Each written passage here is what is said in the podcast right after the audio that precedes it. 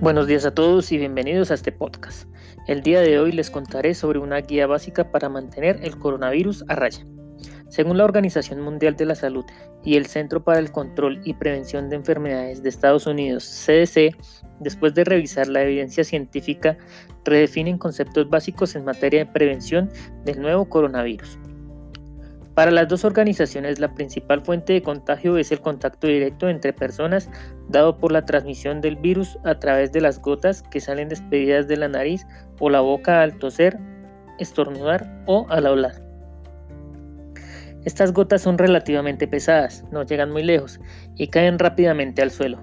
En esas condiciones se puede contraer la enfermedad si se inhalan estas gotas o se reciben directamente en la boca o las conjuntivas de los ojos. De ahí que todas las medidas para prevenir la infección están orientadas para evitar que esto ocurra, por lo que el distanciamiento físico, el uso del tapabocas y el lavado de manos siguen siendo las acciones que mandan mientras dure la pandemia.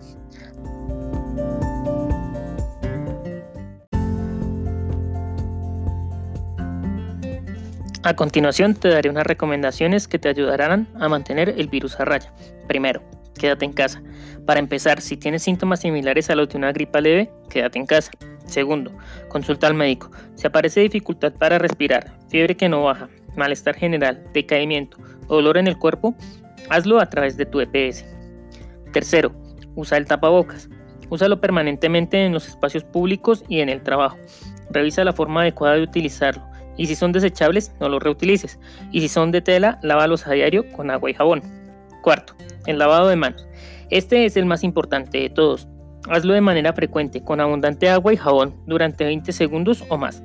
Recuerda frotar bien entre las palmas, el dorso de los dedos, la punta de los dedos, sin olvidar los pulgares y las muñecas. Quinto, el distanciamiento social.